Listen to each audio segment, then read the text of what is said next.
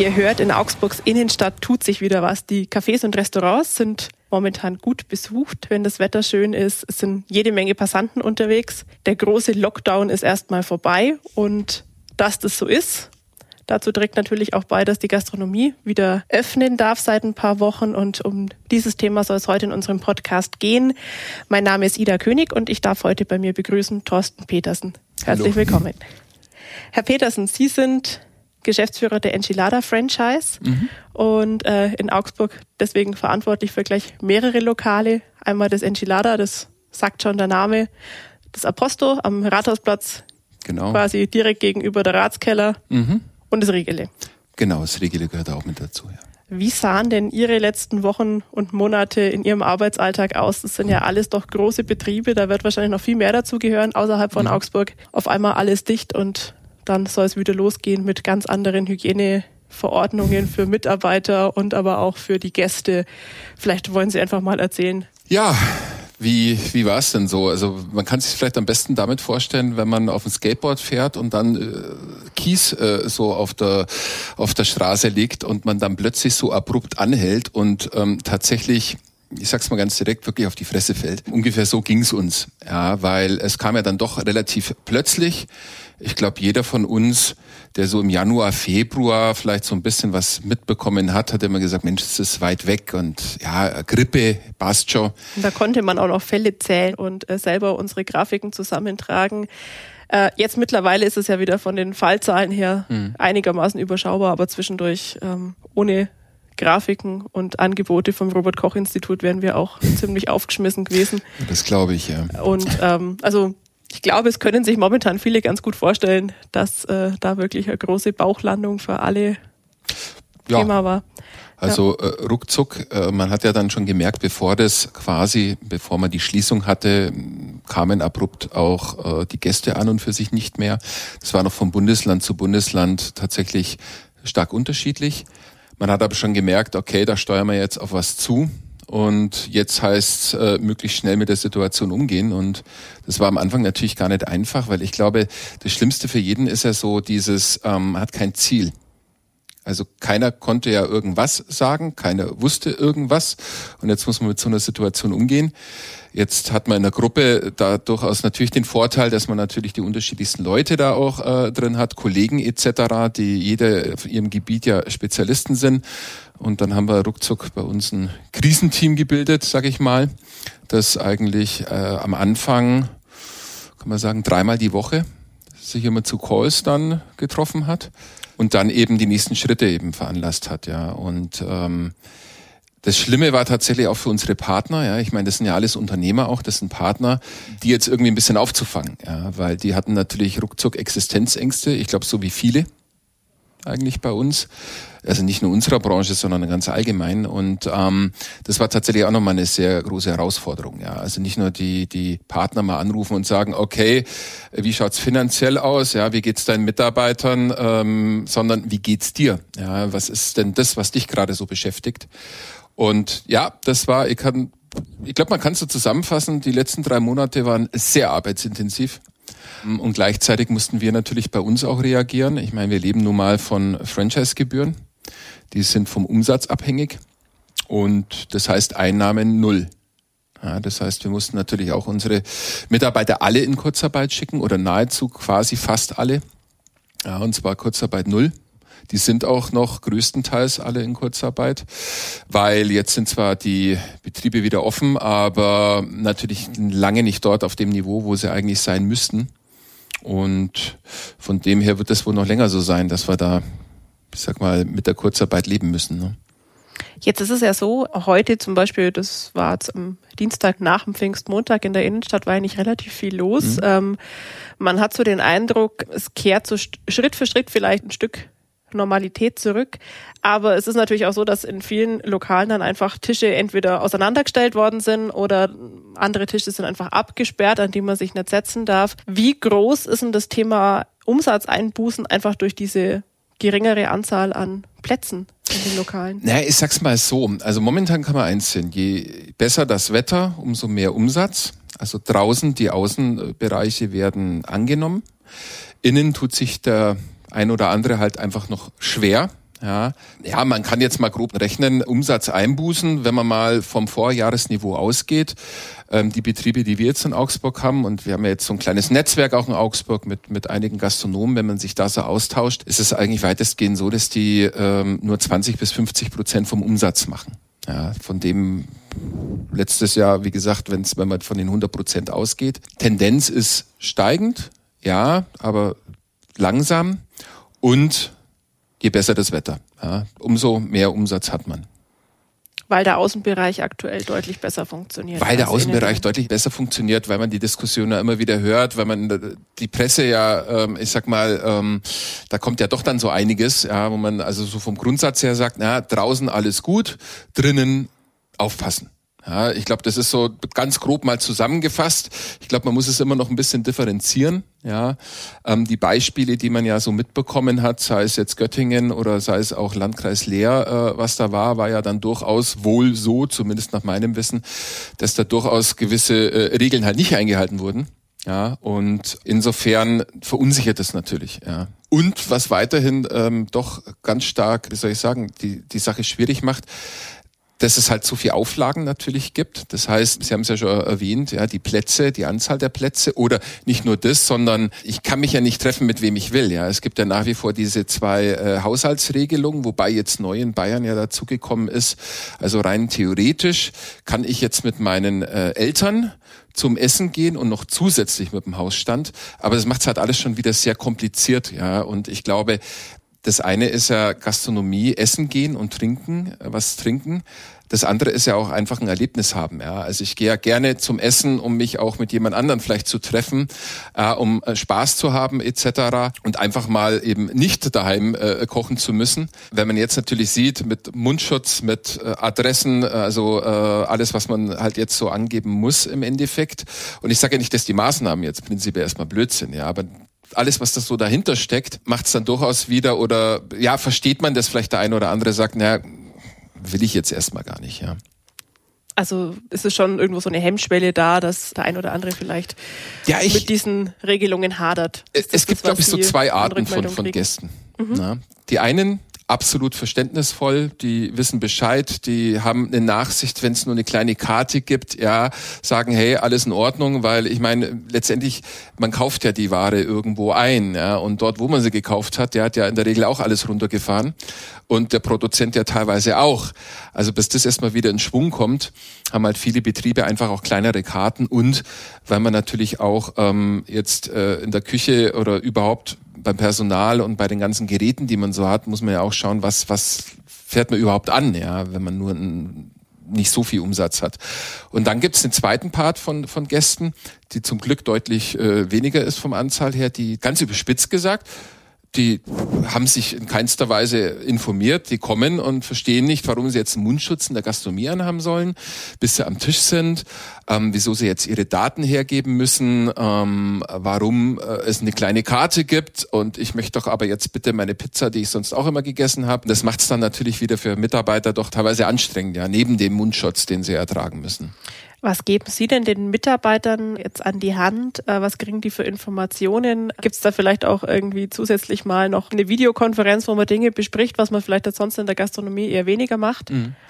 Also letztlich ist es tatsächlich so, dass wir jetzt zentralseits natürlich eine Fülle an Informationen zusammengestellt haben, die zumindest mal bundesweit einheitlich sind. Aber natürlich auch Tipps, ja, wie gehe ich denn mit den Gästen entsprechend um auf die verschiedenen Situationen. Alles andere ist ja wirklich dann teilweise auch so ein Learning by Doing, weil man hatte sowas ja noch nicht. Ja, das ist ja immer so das Extreme. Aber ja, jeder Mitarbeiter hat äh, vorher, wir haben so ein E-Learning-Tool, ähm, haben wir im Endeffekt alles so reingestellt, auf was man denn achten muss. Also selber mal die Hygiene, sag ich mal, bis hin zu den Informationen, die eben, soweit sie einheitlich im Bundesgebiet waren, eben gelten entsprechend. Die haben dann auch einen kleinen Test machen müssen und ein Zertifikat bekommen, dass sie das gemacht haben. Und dann kommt natürlich unser Partner immer wieder ins Spiel. Logisch. Also, der dann natürlich seine Mitarbeiter vor Ort schult, weil ja die Betriebe so stark unterschiedlich auch sind. Ja, also auch vom, vom Gästeklientel, von überhaupt von den Gegebenheiten, von den Räumlichkeiten.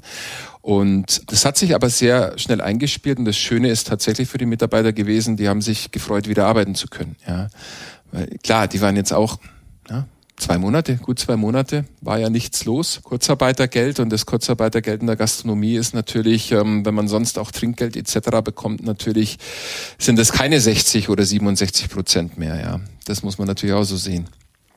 Es gab ja im April immer wieder auch diese Protestaktion leere Stühle. Mhm. Ähm, da waren ja auch, ich glaube, Aposto war mit dabei. Mhm. Was steckt denn da dahinter und äh, was ist denn aus diesen Forderungen eigentlich geworden? Mhm. Also letztlich ist es tatsächlich so, dass ähm, die, die, ursprüngliche Idee der leeren Stühle war von, von, von einer Dame aus, aus Dresden, die das mhm. gemacht hat, um einfach auf die Situation aufmerksam zu machen. Ja, man hatte ja so den Eindruck, alles, was nicht systemrelevant ist, ist erstmal irgendwo beiseite. Ja, und man hat gemerkt, weil ja die Kosten nach wie vor da waren, die Mieten entsprechend, ja, ähm, die Nebenkosten und und und und man auch ähm, gesehen hat, dass Hilfen in der Art und Weise, wie sie denn kommen, eigentlich tatsächlich ja mal ganz blöd ausgedrückt, äh, Tropfen auf dem heißen Stein sind, dass man was tun muss. Und die ganze Bewegung war dann so, dass das Ganze äh, von, von dem Leaders Club, das ist ein, eine Vereinigung im Endeffekt von Gastronomen und auch Industrie, also äh, Produzenten etc., die sich da zusammengetan haben. Die gibt schon länger, das sind so 160 Mitglieder und die haben das Ganze im Endeffekt ein bisschen äh, größer gemacht und dann mit unterstützt, es zu organisieren eben. Und wir haben das in Augsburg dann eben auch gemacht. Der Bob und ich haben das ja organisiert entsprechend, was einerseits schön war, ähm, oder was Wahnsinn war, ähm, dass die Gastronomen da so toll mitgemacht haben. Ja, das hat man ja sonst nicht. Man tut sich ja oftmals nur als, naja, Mitbewerber ja, ähm, ab. Aber das war erstmal eine ganz tolle Geschichte, äh, dass man auch so viel Unterstützung bekommen hat. Also wir reden ja immer von der Gastronomie, aber dahinter sind ja noch viel, viel mehr. Ja, wenn man sich Brauereien anschaut und vor allem, wenn sie sehr, wenn sie regional geprägt sind, ist es tatsächlich so, dass jetzt so eher die kleineren, regionaleren Brauereien, ja, wie wir ja in Augsburg ja auch haben, von Torbräu bis hin äh, Riegele äh, logischerweise, ja, dass die sofort auch die, die Sachen unterstützen unterstützt haben. Also die Gastronomen konnten ihre Stühle da bringen in die Brauerei, weil man hat ja immer das Problem gehabt, Versammlungen mit mehr als zehn Personen ging ja nicht. Ja, also wie will man jetzt auf sich aufmerksam machen? Und da war diese Aktion mit den leeren Stühlen eben eigentlich eine traumhafte Geschichte. Der Zuspruch war auch echt mega positiv, also egal von wem, egal ob jetzt von den Medien, egal ob das von Passanten waren, die vorbeigegangen sind. Ja, was ist übrig geblieben? Ich muss tatsächlich sagen, seitdem ist das Thema präsent in der Politik. Das auf jeden Fall. Man hat gemerkt, ähm, dass es eben so nicht funktioniert. Ja, die Lockerungen sind so oder so gekommen, aber die Hilfen noch nicht. Darüber wird nach wie vor beraten und jetzt kommt ja hoffentlich mit dem Paket auch was, wo man sagen kann, da ist auch was für die Gastronomie dabei. Also wir hoffen jetzt zumindest mal. In Aussicht wird es ja schon gestellt, dass man im Endeffekt als Unternehmer, und das jetzt mal unabhängig von der Gastronomie, wenn man jetzt äh, mehr als 60 Prozent Umsatzeinbußen hatte und also im April und Mai, und ja, da ist die Gastronomie nun mal ganz oben mit dabei, äh, da eben Ausgleich in Form von Hilfen bekommt. Und das Schöne ist tatsächlich, ähm, wenn es Hilfen sind und eben nicht wieder Kredite oder irgendwas oder Stundungen, weil da haben wir halt nach wie vor das Problem, ja, das muss halt zurückbezahlt werden. Ja, und den Umsatz, den ich im April, Mai nicht gemacht habe, den werde ich nicht tätigen. Ja, also ich meine, im Gegensatz vielleicht zu anderen Branchen, ohne das jetzt zu pauschalisieren, aber wenn ich jetzt sage, okay, ich wollte mir jetzt eigentlich ein Auto kaufen, ähm, ich stelle es mal zurück, ja, schauen wir mal, was da kommt. Ich weiß ja selber nicht, inwieweit ist mein Arbeitsplatz vielleicht sogar gefährdet. Dann wird der Autokauf aber irgendwann wieder stattfinden. Ja, ob das jetzt im Frühjahr ist oder nicht, äh, keine Ahnung. Naja, ähm, die Pizza, die ich gestern nicht in der Gastronomie gegessen habe, die werde ich morgen auch nicht essen.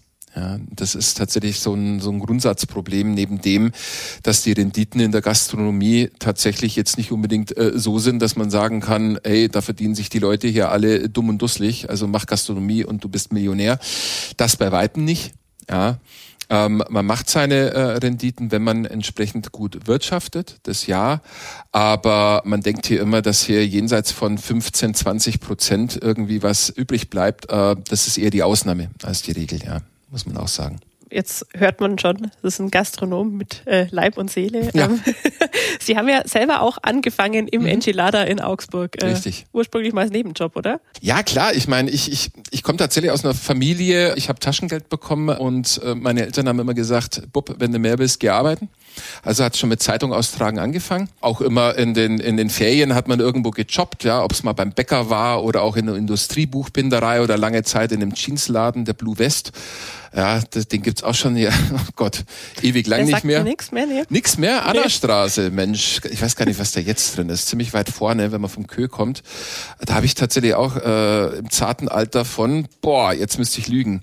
Ich glaube 16 angefangen, Jeans zu verkaufen immer so Nebenjob nach der Schule halt mal ein paar Stündchen oder am Wochenende. Und als ich dann angefangen habe zu studieren, war schnell klar, dass so mit nachmittags jetzt mal noch irgendwo ein paar Stunden arbeiten gehen, ist so nix. Das Einzige, was dir eigentlich bleibt, ist was, wenn du was abends machst. Und dann habe ich dann tatsächlich sehr schnell mich da beworben, ja, im Enchilada. Ich hatte keine Gastronomieerfahrung, also nicht die Art von Erfahrung, sondern klar, man geht essen oder man geht mal was trinken, aber äh, habe da angefangen und das war, mein Gott, im Herbst 93. Da war das Enchilada gerade äh, ein gutes Jahr alt äh, in Augsburg und ja, habe es dann während meinem Studium eigentlich durchgezogen. Hat super viel Spaß gemacht und zwar äh, eigentlich ja fast schon mehr Spaß als das Studium. Ja, nichts wie das Studium, es war traumhaft. Bitte? Was haben Sie denn studiert? Sozial- und Wirtschaftsgeografie hier in Augsburg tatsächlich. Wahnsinnig interessantes Studium, weil es sehr breit gefächert ist. Auch man kriegt tiefen Einblick in, in unterschiedlichste Bereiche. Aber ich habe das Enchilada tatsächlich immer mehr schätzen und lieben gelernt. Habe dann auch mal bei einer Neueröffnung mitgemacht und dann war es für mich eigentlich schon so ein Jahr vor Ende meines Studiums ähm, oder oder anders ausgedrückt, wir haben wir haben ähm, Praktikas sehr spät gehabt und die Praktikas, die ich so gemacht habe, war dann immer so, wo ich mir dachte, Mensch, Bub, willst du das dein Leben lang machen, ja? Also immer so, keine Ahnung, um acht in die Arbeit, um 17 Uhr wieder äh, gehen und eigentlich mehr oder weniger dasselbe, das Gleiche jeden Tag und dann war irgendwann der Entschluss für mich selbst eigentlich dann schon so ein Jahr vorher. Ja, ich habe dann mal ähm, auf einer Veranstaltung, auf einer Party ähm, den Chef vom Enchilada einfach mal angequatscht nach, glaube ich, drei Bier und gesagt, ob er nicht was für mich hat. War mir am nächsten Tag tatsächlich sehr peinlich, aber er hat dann auch angerufen gesagt, da lass uns doch einfach mal quatschen. Das haben wir dann auch gemacht und so war ähm, ja ein Jahr vor Ende meines Studiums eigentlich schon klar, dass ich dann da in die Zentrale wandere. Wobei äh, die Zentrale war damals eher, also es war eine Person, eine One-Man-Show im Endeffekt. Und so hat sich das dann entwickelt, ja. Wie viele Enchiladas gab es denn zu dem Zeitpunkt? Boah, zu dem Zeitpunkt acht, würde ich sagen. Acht, neun. Das war Ende 99 war das, ja. Und dann kamen jetzt in den letzten 20 Jahren nach und nach jede Menge Betriebe dazu. 74 sind es jetzt im Endeffekt in, in Deutschland mit unterschiedlichsten Konzepten eben. Und ja, macht tierisch viel Spaß, macht toll, macht Spaß mit den Partnern. Äh, mega, ja. Anders kann man es nicht sagen. Das ist eine geile Truppe. Jetzt sind Sie ja dann doch schon eine Ecke dabei in der Gastronomie. Ähm, können Sie sich an eine vergleichbare Krise erinnern oder gab es es in der Form jetzt in den letzten fast 30 Jahren noch Nein. Nie? Das, nicht ansatzweise. Man hatte immer mal was äh, gehabt, ja, das war so, ich meine, auch die Wirtschaftskrise hat man ein bisschen mitbekommen, je nachdem, wie das Restaurant auch von welcher Zielgruppe besucht wird, wenn man sich einen Ratskeller anschaut, der dann doch durchaus auch ähm, Geschäftsessen hatte oder hat ähm, und auch Tourismus entsprechend viel in der Wirtschaftskrise, da hat man das schon ein bisschen gemerkt mit einer Delle, aber eine Delle, ja, oder als das Rauchverbot in der Gastronomie kam, war das aber für die meisten Betriebe auch kein Problem. Die, die sehr, ich sag mal, jetzt eher Party ausgelastet waren, äh, da hat man es dann schon eher gemerkt. Aber in der Art und Weise, nee, überhaupt nicht. Noch nie. Also nicht in dem Maße. Ja. Und vor allem, überspitzt gesagt, so unverschuldet, ja. Ich sag mal, das mit dem Rauchverbot äh, hätte man von Anfang an vielleicht das mit den Raucher- und Nichtraucherräumen äh, gelassen und hätte sich das eben im Endeffekt etabliert. Also da hätten wir Gastronomen, glaube ich, auch ein bisschen was dazu tun können. Aber ist ja gut so, wie es jetzt ist. Ich glaube, das stört keinen ich glaub, mehr. Es funktioniert ganz gut und äh, es hat sich wirklich jeder dran gewöhnt, ja. Ja, also das stört auch keinen mehr, ja, äh, würde ich sagen. Aber was Vergleichbares, ne überhaupt nicht. Wie sehr macht Ihnen das denn momentan auch zu schaffen, dass die Regelungen innerhalb Deutschlands so unterschiedlich sind? Also ich war jetzt eben heute Mittag in der Stadt, mhm. habe mich auch mit einem Passanten unterhalten, der aus NRW momentan zu Besuch war und der war ganz erstaunt, dass eben nach wie vor nur zwei Haushalte an einem Tisch sitzen dürfen und hat erzählt, in NRW dürfen jetzt mittlerweile wieder zehn Personen mhm. irgendwo miteinander hingehen. Ja, also hier ist eigentlich alles viel krasser. So bei uns in NRW, aus Dortmund kommen wir halt, dürfen bis zu zehn Leute zusammen an einem Tisch sitzen und hier sind es halt erst zwei. Das ist halt schon ein großer Unterschied. Also gerade wollten sich welche einen Tisch weitersetzen und die konnten es halt nicht, weil es drei verschiedene Haushalte sind. Für die wird es halt schlecht mit dem Umsatz. Ich habe ein paar Bekannte, die selbst äh, bewirten und die sind ziemlich froh, dass jetzt bei uns schon so gut vorangeht. Verstehen Sie das, dass die Regelungen in Bayern momentan noch so streng sind? Und äh, ja, wie ist das auch innerhalb Ihrer Gruppe, wenn dann doch auch einfach Betriebe aus ganz Deutschland da involviert sind? Hm. Also das war mit die größte Herausforderung, dass wir so unterschiedliche Regelungen haben. Wir als Zentrale wollen unsere Partner unterstützen, ja, und wollen ihnen möglichst was an die Hand geben und sagen, Mensch, machst es, du kannst dich darauf konzentrieren, du kannst dort gezielt nachfragen, dort, dort, dort. Ähm, nachdem das ja teilweise sogar bis zur Kommune runterging, ja, das, also die Städte jeweils das noch anders gemacht haben, war es tatsächlich äh, extrem schwierig für uns. Ähm, und ich sag's mal so, äh, der Herr Söder sagt ja immer, wir waren am stärksten davon ja auch mit betroffen in Bayern. Äh, ja, NRW glaube ich aber als zweitstärkstes. Ähm, ich glaube, also es ist nicht immer für uns jetzt, glaube ich, nachvollziehbar oder für jeden eigentlich, warum das jetzt dort so ist und dort so. Ich meine, wir hatten ja die Regelung, äh, obwohl außen ja sicherer scheint, ja, dass äh, man nur bis 20 Uhr draußen öffnen darf. Gut, das ist ja dann kurzfristig durch ein Gerichtsurteil gefallen hier in Augsburg und plötzlich ist ganz Bayern umgekippt. Also dann ging es ja ruckzuck. Ähm, das sind halt einfach so Sachen, die einfach nicht nachvollziehbar sind. Ja.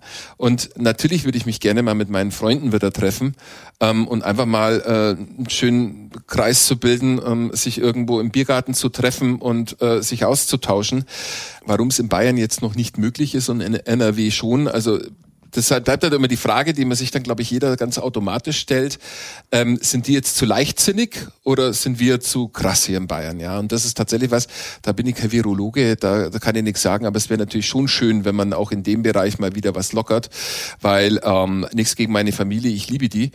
Aber immer nur mit denen zum Essen gehen, ja, das ist halt vielleicht oder mit einem anderen Hausstand auch ein bisschen wenig. Ja, man wird ja dann doch gerne mal wieder, wie gesagt, mit seinen Chumpels sich einfach mal treffen. Ne? Wie könnten denn so die nächsten Lockerungsstufen jetzt aus Ihrer Sicht aussehen? Was wäre denn so der nächste Schritt, der für Sie in der Gastronomie wahnsinnig wichtig wäre? Wahnsinnig wichtig wäre tatsächlich, dass dort in dem Bereich äh, sich was tut, dass man eben Lockerungen hat bezüglich der Hausstände. Die Abstände, ich glaube, da brauchen wir momentan noch nicht darüber äh, sprechen und diskutieren, weil momentan sind die Plätze eh noch nicht voll. Und das Schöne ist ja auch, dass die Städte bis dato oder zumindest aus den äh, Städten, wo es ich mitbekommen habe, tatsächlich sehr bereit und offen auch sind, dort, wo es möglich ist, ja auch die Außengastronomie zu vergrößern. Bis dato kenne ich aber jetzt leider auch noch keinen Betrieb von uns, der es äh, tun musste, weil er sagt, hey, ich bin voll. Ja, einen gibt's einen, doch das stimmt. Aber der kann es nicht, weil das eh so eng ist am Platz. Das ist tatsächlich was. Ich glaube, da ist schon Entgegenkommen da und ähm, das ist schön, dass die Städte das auch mitbekommen, weil ich glaube, in einer Stadt spielen ja nicht nur die Menschen, die da Wohnen ja, in wesentlichen Parts, sondern sondern natürlich auch äh, der Handel, die Gastronomie und das ist nun mal das Stadtbild, was dazugehört, ja. Und wenn da nicht äh, eben entsprechend äh, weitere Lockerungen kommen etc., die dann aber auch nachvollziehbar sind, weil das Wichtige ist ja, ist ja schön, wenn man eine Lockerung hat, aber was nützt mir, wenn keiner kommt? Ja, dann bringt es mir auch nichts. Dass ich da schon denke, dass das in die richtige Richtung hoffentlich gehen wird. Ja. Was jetzt im Herbst wiederum passiert, ja, wenn sich eher alles von draußen nach drinnen verlagert und verlagern muss. Gut, da haben wir noch Zeit. Ich glaube, bis dahin ähm, tut man, hat man ganz viele neue Erkenntnisse schon. Ähm, da muss man einfach abwarten, ja. Ein Punkt, der heute auch im Gespräch mit einer Passantin aufgekommen ist, ähm, an der Stelle können wir uns eigentlich auch den O-Ton mal anhören. Äh, den spielen wir doch hier mal ein. Also es ist voll schön, dass man wieder ähm, Kaffee trinken gehen kann, auch jetzt trotz Corona und das, ich finde die Abstandsregelung völlig in Ordnung. Man läuft halt dahin mit der Maske, setzt sich hin und dann macht man sie runter. Völlig in Ordnung. Das wird alles abgewischt, sauber gemacht, voll gut. Bloß die Kellner sind halt einfach ein bisschen die Armen, weil sie halt die Maske die ganze Zeit aufhalten müssen und alles aufputzen müssen und desinfizieren müssen, wenn man geht. Das ist halt, glaube ich, schon ein bisschen anstrengend, aber als Gast finde ich das völlig in Ordnung. Wie ist denn die Belastung momentan für die Angestellten? Und vielleicht können Sie auch mal ein bisschen erzählen, wie funktioniert denn das momentan? Ähm, es kommen ja noch weniger Gäste als sonst. Mhm. Ähm, so diese komplette Kurzarbeit ist aber vorbei. Arbeiten denn überall schon wieder so viele Menschen wie in einer normalen Situation? Geht das überhaupt? Und ähm, für diejenigen, die arbeiten, ähm, wie ist da die Belastung? Was kriegen Sie mhm. da an Rückmeldungen? Also nein, es arbeiten noch nicht alle wieder. Ja, ähm, muss dazu sagen, äh, man hat ja immer noch Beschränkungen auch in der Öffnungszeit. Ja, also bis 22 Uhr darf man ja ausschenken entsprechend und vom Geschäft her ist es tatsächlich noch nicht so viel, beziehungsweise die normale Auslastung, wie ich sie ja früher hatte, kann ich ja gar nicht machen wegen der Abstände entsprechend. Von dem her, nein, es arbeiten noch nicht alle wieder. Wen hat man zuerst zurückgeholt? Ich meine, da ist man individuell wieder vorgegangen. Ich meine, klar, die Azubis sind nun mal ganz äh, wichtig, die Lehrlinge, ja, dass die äh, wieder entsprechend arbeiten. Dann hat man äh, im Endeffekt auch immer die Familiensituation sich eben angeschaut ja, ähm, und dann geht man eben entsprechend vor und schaut, wie wie es entsprechend ja für den Mitarbeiter auch passt. Es gibt auch Mitarbeiter, ich weiß hier im Ratskeller ist, ist einer, der der ist halt über 65, dem macht's aber so viel Spaß in der Gastronomie, das hat er sein Leben lang gemacht. Der arbeitet äh, immer noch, aber da hat mir jetzt ganz klar gesagt, du sorry, du bist nun mal auch noch Risikogruppe. Also dann lassen wir das jetzt äh, erst einmal. Ansonsten ist die Belastung natürlich schon höher äh, von den Mitarbeitern. Ähm, also A, erstmal, sie freuen sich, wieder arbeiten zu können. Dann allerdings sehen sie auch, ja, was los ist. Ja, äh, die Maske ist natürlich, wenn man sie aufhat, ich weiß nicht, ich glaube, weiß nicht, wie es Ihnen jetzt geht. Wir können uns aber auch duzen. Ne? Ich bin der Thorsten. wie es dir jetzt geht, wenn du eine Maske aufhast, ich glaube, dann ist man schon nach dem Einkaufen im Supermarkt schon, Eben, wo man es denkt, ist anstrengend. Also es ist ja, wenn man richtig. zum Friseur geht oder irgendwie ja. Und da muss man sich vorstellen, jetzt gehen die Temperaturen noch. Ich weiß nicht, wie es im Juli ist oder jetzt dann im Juni, wenn es mal an die 30 Grad oder mehr geht. Das ist heute schon ähm, heftig. Heute hat es, glaube ich, 26 Grad. Äh, da ist unter so einer Maske schon dampfig. Äh, ja, die muss man dann auch öfters wechseln. Jetzt äh, haben wir aber immer noch äh, Küchenbereiche auch und in Küchenbereichen kann man nicht immer den Abstand. Ähm, dort, wo es geht, klar, guckt man oder schaut mal, vielleicht kann man was mit Plexiglas machen, aber du kannst es halt nicht unbedingt vermeiden. Ja, und wenn man jetzt in der, anschaut, dass man in der Küche ja meistens noch mal höhere Temperaturen hat ähm, mit den ganzen Geräten dort, dann ist das schon eine Belastung, die ist nicht ohne definitiv. Ähm, bis dato habe ich von noch keinem Mitarbeiter jetzt gehört, dass und noch von keinem Partner, dass jetzt irgendein Mitarbeiter kam und gesagt hat, du pass auf, kann ich so nicht machen. Ja, also trag mich weniger ein oder oder oder. Das habe ich noch nicht gehört. Was noch belastend ist, ist natürlich, ähm, man hat ja eine, eine, wie soll ich sagen, man hat ja dann doch ähm, der jeweilige Mitarbeiter hat eine verantwortungsvolle Aufgabe. Er muss ja die Gäste auch auf, äh, naja, darauf hinweisen, was denn ähm, im, im Betrieb so alles gilt, ähm, mit den Daten und und. Ich hatte es vorhin schon mal gesagt, dass da wiederum die Belastung auch entsprechend groß ist. Ja. Ähm, und zum Glück, wie gesagt, das Verständnis der meisten Gäste da ist, aber es gibt auch Gäste, mir hat jetzt hier der Kollege vom Enchilada eben, äh, haben wir heute telefoniert, gesagt, er hat also tagtäglich ist ein Gast dabei, der dann entweder per Du nicht die Mund-Nasenschutz aufziehen möchte. Ja, man muss ja quasi, wenn man beim Betreten, muss man das äh, ja dran haben, den, die, die Maske, und kann sie erst am Tisch, wenn man sitzt, kann man sie wegnehmen. Und jedes Mal, wenn ich auf Toilette muss, muss ich sie wieder rannehmen. Ja, und dann muss er halt dann leider vom Hausrecht Gebrauch machen, ja, so blöd klingt. Das ist doof. Ja, aber es sind nun mal die Auflagen. Ja, unter denen äh, anders geht's leider nicht, weil wenn du es nicht machst und ähm, ja, da zufälligerweise gerade das Ordnungsamt da ist, dann kann es halt empfindliche Strafen geben. Und das will natürlich auch keiner. Ja, vor allem ähm, ist ja auch wichtig, jetzt Vertrauen zu schaffen ähm, bei den Gästen ähm, und dass man den Gästen auch zeigen kann, man kann die Sachen auch umsetzen entsprechend. Ich glaube, das ist schon auch mit ein wahnsinnig wichtiges Ding, ja, Vertrauen zu schaffen. Dass es auch mal ganz schnell schief gehen kann, hat man ja vor anderthalb Wochen in Augsburg gesehen. Ähm, ja. Ja, das ist halt gerade am ersten Wochenende, die einen wollen halt unbedingt feiern. Ähm, der ein oder andere Barbetreiber sagt vielleicht auch, na gut, dann bleibt er halt noch ein bisschen und äh, dann kann es schnell mal zu Ärger kommen. Wie groß sind da auch die Befürchtungen, dass es dann wieder quasi in die gegenteilige Richtung geht, dass es dann heißt, wenn das nicht klappt, dann müssen wir eben wieder zumachen oder dann ist eben überall um 20 Uhr Schluss. Wie mhm. ist da so die Lage unter den Kollegen in der Gastronomie? Momentan ist man, glaube ich, glücklich, dass man ähm, auf jeden Fall mal mehr und mehr Freiheiten wieder zurückgewinnt. Ja, und ich meine, machen wir uns nichts vor, das Ding ist ja nicht weg es gibt's ja nach wie vor. Ja, und entweder man hat irgendwann mal ein Medikament oder einen Impfstoff und dann kann jeder selbst entscheiden, ob er sich impfen lässt oder nicht. Von dem her äh, zeigen zumindest mal die Maßnahmen, die, die jetzt da waren, in welcher Form auch immer, dass es zumindest mal ein richtiger Schritt war in der Richtung.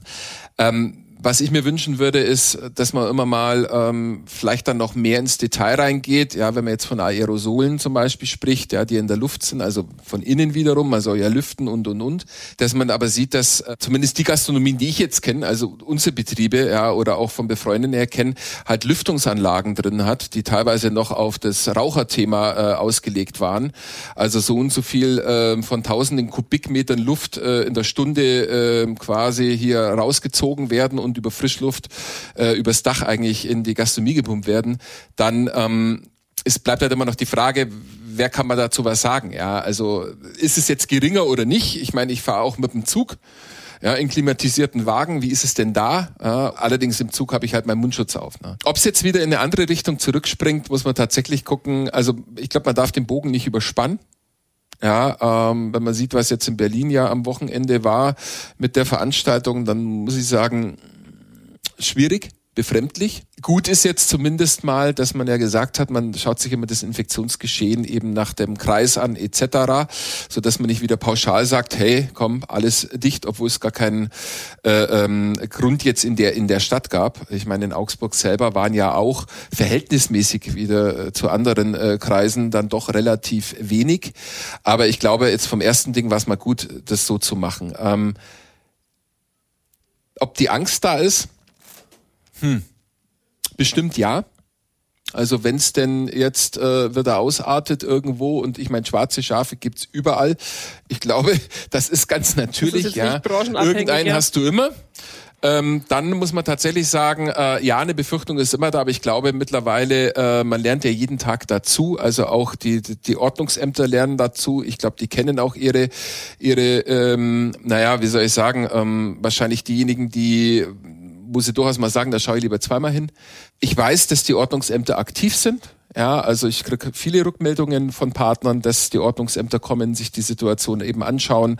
Äh, toi, toi, toi, bisher alles äh, gut, passt, sitzt, hat Luft. Im Gegenteil, man kriegt da echt äh, positive äh, Rückmeldungen. Ich kriege es auch aus dem, aus dem Netzwerk eben entsprechend mit. Und ich denke, man sollte so Situationen, wie sie da waren, aus welchen Gründen auch immer sich das da so aufgestachelt hat, sollte man tunlichst vermeiden. Ja, weil nochmal, es geht um Vertrauen, äh, es geht um ähm, Vertrauen gegenüber unseren, unseren Gästen, ja, ähm, einfach äh, zu vermitteln entsprechend, dass wir da alles tun und dass das auch passt und da ist sowas natürlich kontraproduktiv, weil man wird immer sehr schnell in einen Topf geschmissen. Die Gastronomie, ja, so wie in Leer, ja, das war ja auch dieses Beispiel. Und von dem her, ähm, jetzt haben wir dann so knapp zwei Wochen auf, denke ich mal. Jetzt müsste ja dann so langsam wenn was wäre, wieder entsprechend die Zahlen hochgehen. Und ich glaube, das hält sich bis dato ja alles noch wirklich im Rahmen. Unser Nachbarland Österreich fängt ja jetzt sogar an, äh, mit Mund-Nasenschutz äh, wohl ganz aufzuhören. Ähm, dort haben wir auch äh, im Netzwerk Gastronomen, die uns das Feedback geben, dass so langsam da wirklich so peu à peu die Laune einfach wieder steigt, auch wegzugehen, zu konsumieren, auch im Handel entsprechend, also dass das alles wieder entsprechend profitiert, ja. Dann sage ich an dieser Stelle ganz herzlichen Dank für die spannenden Einblicke in die Gastronomie in Augsburg und darüber hinaus. Thorsten Petersen, schön, dass du da warst und Danke dir. euch allen vielen Dank fürs Zuhören. Bis Danke. zum nächsten Mal. Ciao.